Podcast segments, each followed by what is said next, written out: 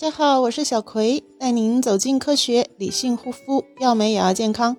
原来我一直觉得就是爽肤水啊，什么化妆水、柔肤水等等都是鸡肋啊，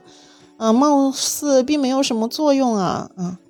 呃，当然这些爽肤水中最主要的成分肯定还是水了哈，通常占比都在百分之八十五以上，嗯，啊，其他还有就是一些水溶性的功能性物质。但其实这些功能性的物质含量真的是非常少，非常少，就是完全没办法和面霜还有精华类产品相比较。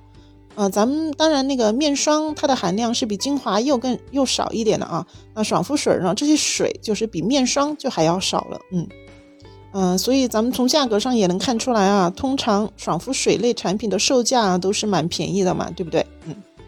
好。嗯，但是其实这些爽肤水类产品呢，它们有一个，嗯，我觉得还是比较重要的作用，就是它们能够快速让皮肤恢复起健康的 pH 值。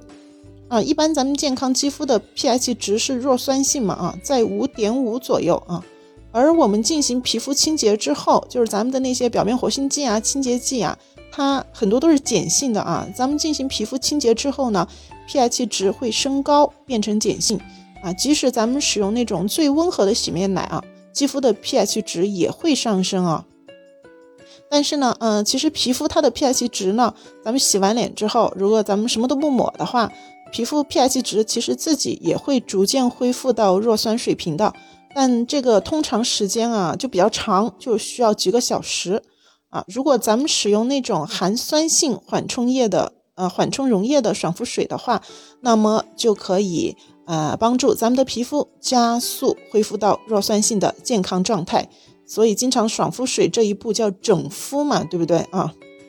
嗯，所以啊，这样看来呀，就是爽肤水类产品它也不全是鸡肋哈，还是有一些作用嘛啊，但是作用还是比较有限的啊，主要就是恢复弱酸性啊，其他的那些功能性的物质啊，比如说美白呀、抗衰呀、什么去角质啊，其实它。含量应该是非常低的，嗯，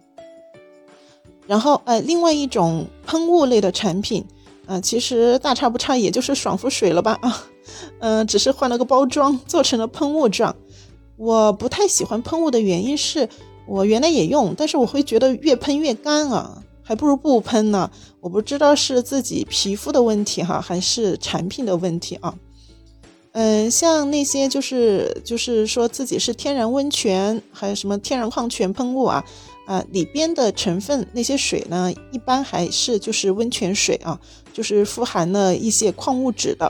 啊。但其实就成本来说啊，其实包装的成本往往比里边的那个矿泉水的成本是更高的啊。因为那个喷雾类产品，它的喷头是很关键的嘛，啊，如果喷头做得好的话，喷出来的水是很绵密的，就是让人很舒服的，就肤感会很好啊，也能促进就是那些呃矿物质，就是呃温泉水矿物质里边矿物质的扩散和渗透啊，嗯，应该大厂家大量的成本应该都是花在了研发和制作喷头上了哈，啊，其实里边水的成本相对来说是比较低的。我估计哈，嗯，